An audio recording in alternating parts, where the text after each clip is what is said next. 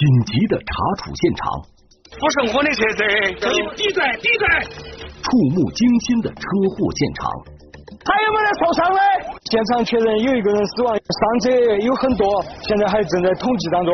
让警方忧心忡忡的危险人物，只要放在外边一天，我们是每一天都提心吊胆，夜不能寐。疯狂客车，天网栏目即将播出。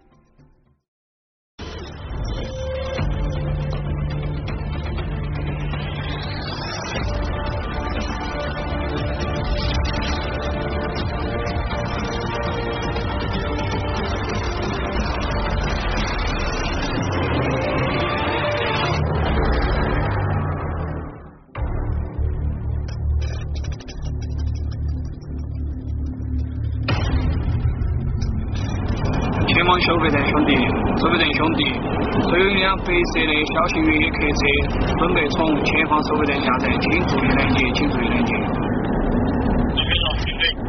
下午三点半的时候，呃，这个川 W 的小型普通客车行驶在 G 五京昆高速公路雅西段，呃，汉源路段的时候，被我们发现疑似超员。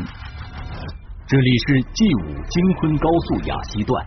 此时，四川省公安厅高速公路公安局六分局的民警正在追踪一辆疑似超载车辆。由于此时这辆车正在高速公路上高速行驶，民警只能远远的跟踪该车辆，寻找适合的时机将其拦停。等车行驶到 G 五京昆高速雅西段成都至西昌方向两千零八十四公里加四百米处时，高速公路上出现了拥堵。超载非法营运车辆也被堵在其中。师傅，师傅，师傅，他又是哪个？好，下来，下来，来动，哪好多个人？啊，哪好多人？不是我的车子，我在刚才说。拿出来，驾驶证拿出来。不是我的车子，驾驶证拿出来。我驾驶证没带，行驶证是真假的。车不是他的，其实他就是想表现出来他这个。这个交通违法跟他没关系，一种逃避的心理吧。这我没得证，驾驶证啊，有没有驾驶证没带？身份证身份证都有，身份证也没带在屋头。就当时查到这个车，把这个车子拦停下来，近距离去检查它的时候，真的是人是非常愤怒的一个状态。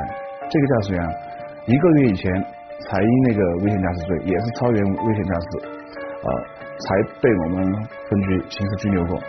他现在还在。取保候审期间。哪几个？啊，这个大哥不是我车子，我不晓得。司机马某某，一九九二年出生，四川省凉山彝族自治州西昌市人。违法记录显示，在一个月前，他曾因从事非法营运并严重超载，被四川省公安厅高速公路公安局六分局吊销驾驶执照，并且以涉嫌危险驾驶罪刑事拘留。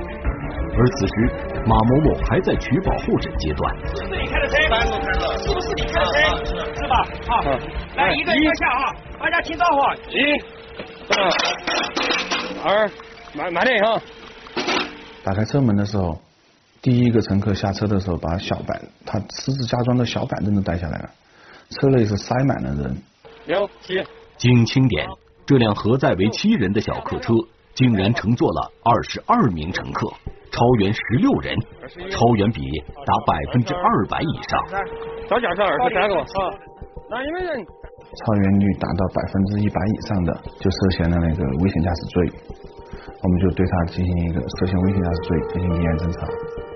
为了增加载客量，车辆内的座椅还进行了非法改装，车内安全设施简陋，毫无安全可言。这个车内的乘客一个都得不到任何的安全保障，这是乘客自己说的，在车内坐着自己都是晃的一种状态。如果这个车辆一旦发生交通事故，这个车的二十二个乘客，这会造成多多少家庭的一个破碎？驾驶员马某某在面对警方询问时，言辞闪烁，一直在强调他不是车主，他的车辆也的确在一个月前的处理中被警方暂扣了。很显然，此时进行非法营运的马某某是受雇于人。那么，他身后的人究竟是谁，让他竟敢如此胆大妄为？而就在此后不久，四川省公安厅高速公路公安局六分局在京昆高速公路雅西段查处到了多辆涉嫌超速、超载、危险驾驶的非法营运车辆。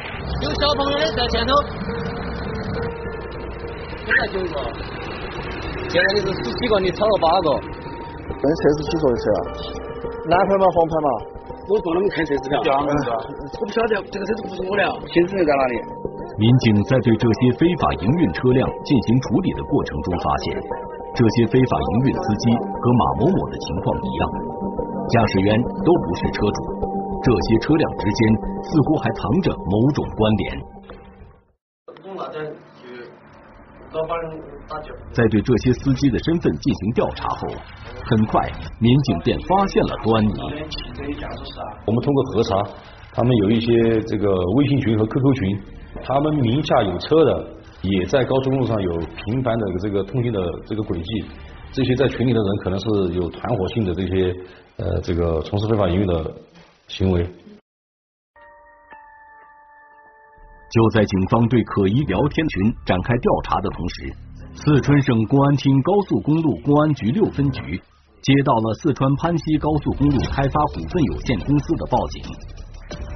呃，数据稽查中就发现了有一有一些车辆，然后再通过这个呃换卡，呃故意偷逃高速公路的通行费，在这个过程中，这类车辆呃可能是长期往这个成都和西昌从事这个非法营运这个行业的。通过询问，警方了解到，这些涉嫌偷逃高速通行费的非法营运车辆，偷逃高速通行费多达上百万元。然而，稽查人员在联系涉事车主，通知他们补缴高速通行费的过程中，发现这些涉案车辆之间的关系似乎有些微妙。我们在对三辆车不同的三辆车进行追缴的时候，打电话过去，那个驾驶员都说好的，约定好时间到收费站来补交过路费。来了以后，发现第一辆车是这个李凡，第二辆车来的时候还是李凡，但他的车。打电话过去的那个联系人、驾驶员都不是李凡的。三辆偷逃高速公路通行费的车辆并不是同一个车主，但来补缴高速通行费的却是同一个人李某。这三辆车与李某之间有什么关联呢？当高速交警准备对案件进行深入调查的时候，却遭遇到了瓶颈。呃，单一的靠我们高速的力量去打击这个。呃，非法营运的活动哈，在高速公路上涉及的这些犯罪犯罪活动，我们确实力量还是有些不足的地方。与此同时，四川省凉山彝族自治州西昌市公安局也觉察到了非法营运问题的严重。从二零一七年开始，为了打击非法营运，西昌市公安局先后成立若干专案组，对该类案件进行集中整治。在二零一七年到二零一八年期间，我们陆续的在西客站周边围绕非法营运活动的群体，就打掉了两个黑社会性质的组织，还有两个恶势力的团伙。在西昌警方的严厉打击下，非法营运案件迅速得到了控制。然而，就在近一段时间内的日常巡逻中，民警发现。一些新的非法营运团伙经不住高额利益的诱惑，再次铤而走险。看看看看看，个钱，个钱。经营的成本是非常低廉的，他们利润是非常巨大的，所以由于有巨大利利润的驱使啊，就导致了这个我们在非法营运活动打击这一块，这个从业的群体就不断的更新迭代，层出不穷。二零一九年六月二十六日，在四川省公安厅的统一部署下，四川省公安厅高速公路公安局六分局与四川省凉山彝族自治州西昌市公安局联合搭建了六二六专案组，对京昆高速公路雅西路段涉嫌非法营运、偷逃高速通行费的犯罪团伙进行联动打击。好，好，好，好，辛苦，辛苦，辛苦，好，辛苦。就在专案组在对其中一名涉案司机陈某进行审讯的时候，民警发现了异常情况。陈某他自己虽然是作为一个跑非法营运的驾驶员，但他对于乘客的一个组织啊，不是他自己组织组织的，而且他自己没有这个乘客这方面的资源，那么是需要通过其他的人给他介绍客源。那么，这个藏在背后帮陈某组织客源的神秘人物究竟是谁？在进一步的调查中，民警发现陈某的手机中有一个名为“小凡车队”的非法营运微信群。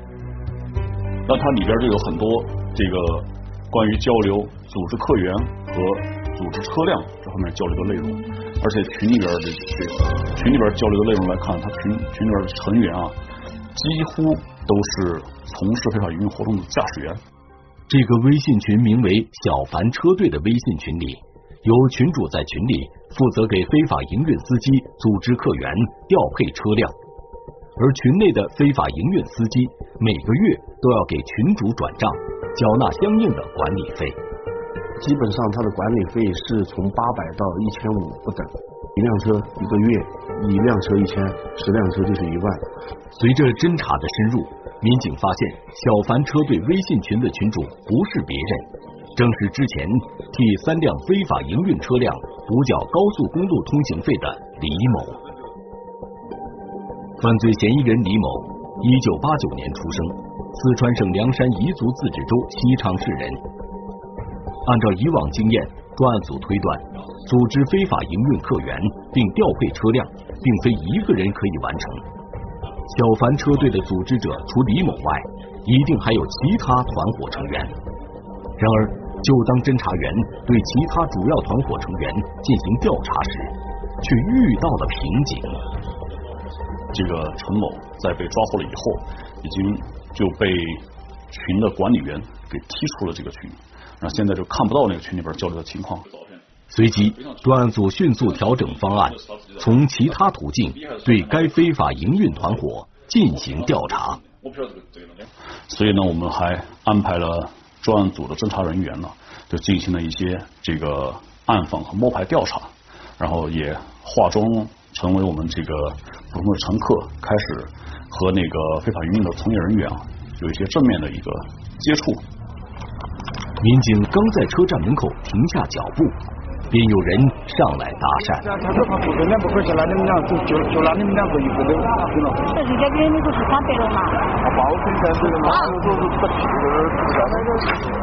通过这些拉客揽客人员，就以这个站内买票不好买啊，或者大巴车不好坐啊，时间慢啊，或者今天已经没有班次了，等等等等，各种理由和借口，然后就拉这个周边的乘客乘坐他们的车辆。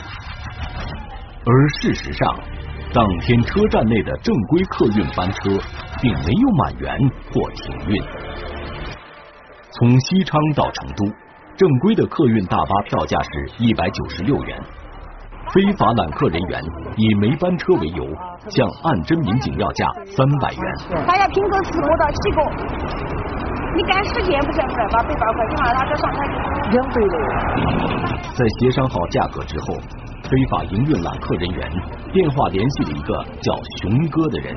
熊哥他是扮演一个什么角色？他是他跟那些揽客的人员比较熟，然后有很多都跟他有联系，然后他就跟这些揽客的人员说：“你们负责把这些乘客统一集中揽到我这里来，然后每一个乘客我给你们十到三十元不等的费用。”犯罪嫌疑人李某雄，一九六七年出生。四川省凉山彝族自治州西昌市人，小凡车队的二号人物，负责小凡车队非法营运车辆客源组织。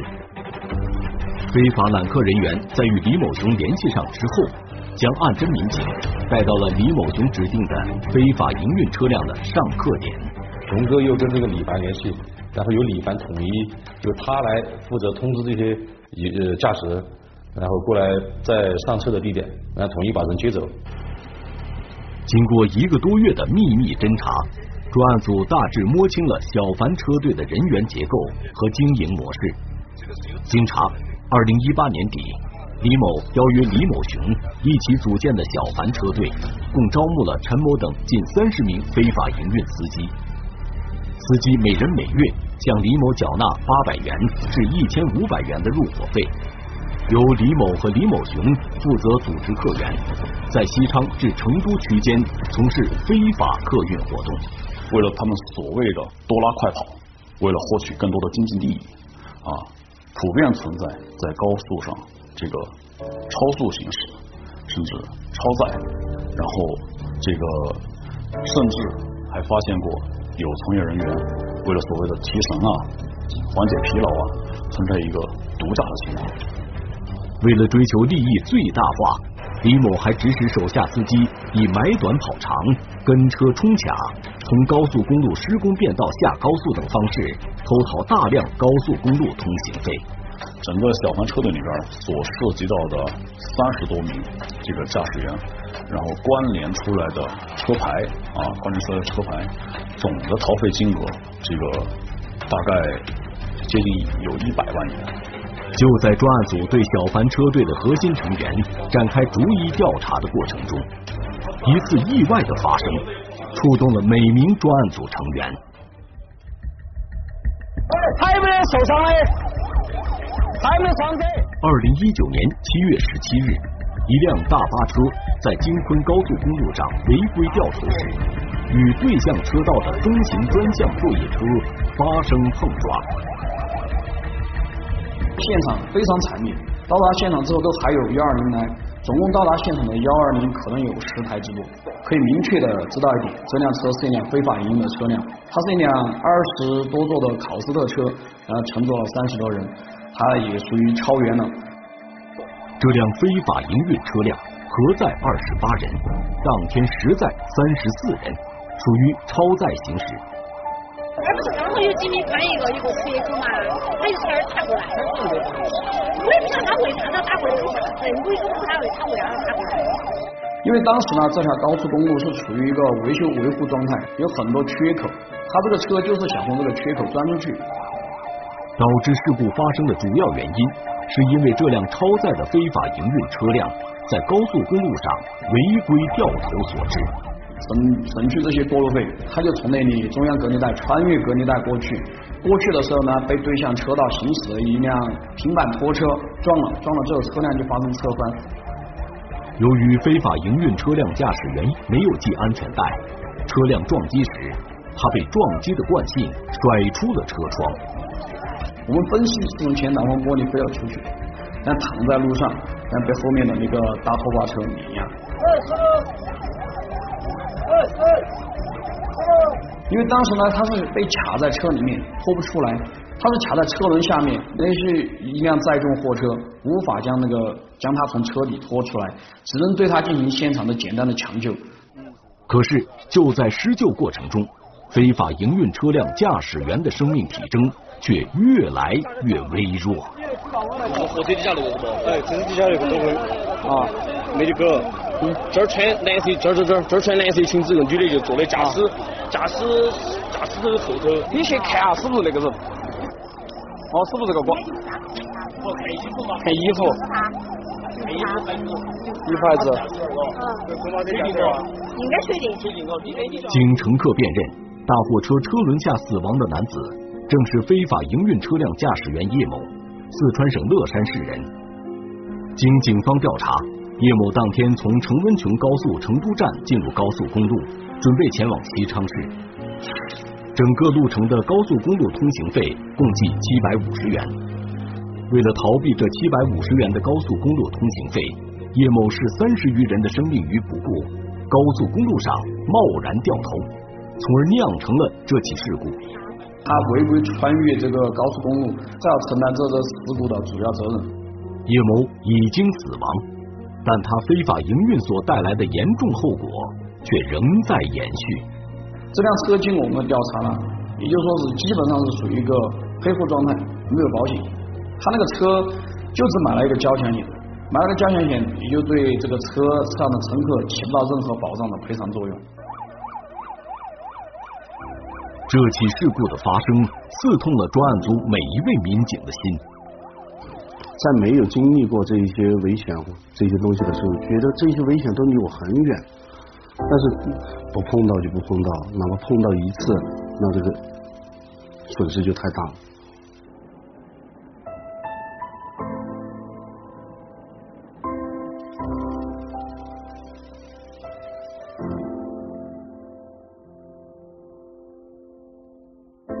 虽然对驾驶员叶某无视法规、非法营运的行为深恶痛绝，但对在事故中丧生的叶某，民警还是感到十分惋惜。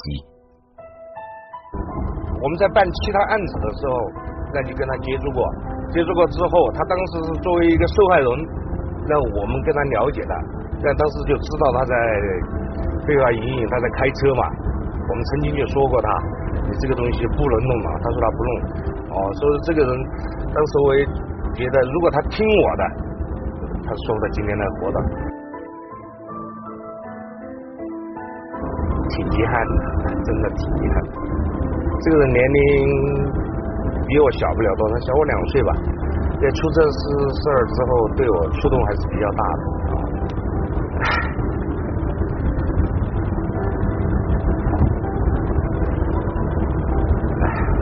作做的不是很幸福，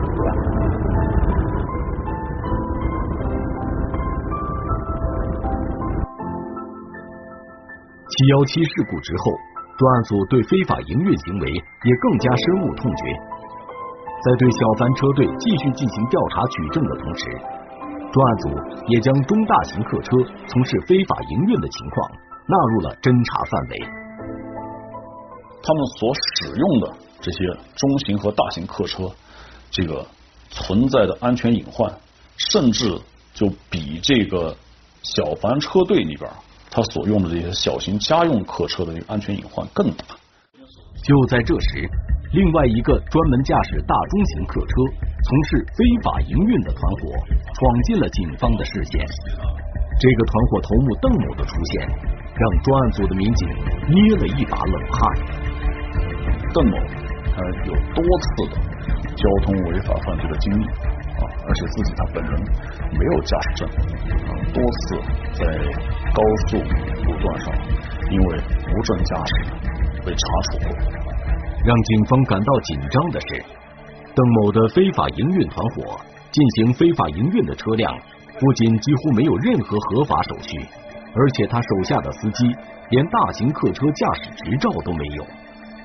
邓某所招募的驾驶员的情况来看，他所招募的驾驶员也都没有相应的驾驶的资质，甚至就连 C 照都没有。这他连小客车都不能开，更不要说开中型和大型的客车。那我们当时觉得很诧异啊，这么一个人物，我们肯定是必须尽快的把他给收网归案的，不然的话，那个真叫只要放在外边一天，我们是每天都提心吊胆，夜不能寐。于是专案组扩大侦查范围。同时对小帆车队、邓某车队这两个非法营运团伙展开侦查，力争早日收网，消除道路安全隐患。经过一个多月的调查后，专案组逐渐摸清了这两个犯罪团伙的活动规律，并通过外围走访，掌握了大量证据。二零一九年八月，专案组决定对相关涉案人员展开收网。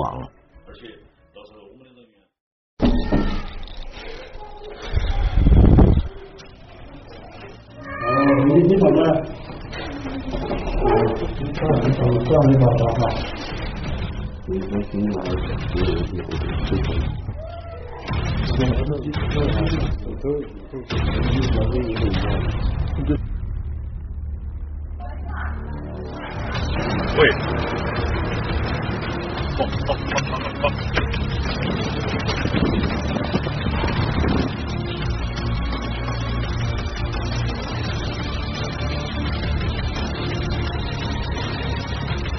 此次行动，专案组共打掉非法营运车队两个，抓捕犯罪嫌疑人三十五名，扣押作案车辆二十二辆，追回被骗逃的高速通行费一百余万元。只要通过我们的工作，能够实现对非法营运活动有一个逐步的一个少发生一起交通事故，能够少一名的人员伤亡，我觉得这个就是我们把工作能够坚持下去的意义。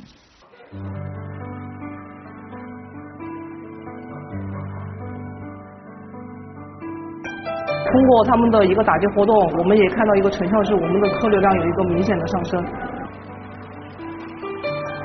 打击下，然后这些不法的车辆它也有所收敛，有一部分的车辆就没有在那个偷逃我们高速公路通行费了，甚至有的车已经没有在高速公路上行驶了。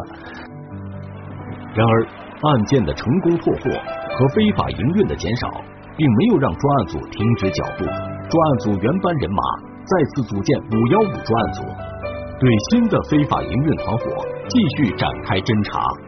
只要这个违法的现象还存在一天，我们的专案组就存在一天。只要你违法犯罪的现象没有打尽打绝，那我们的专案工作就绝不停止。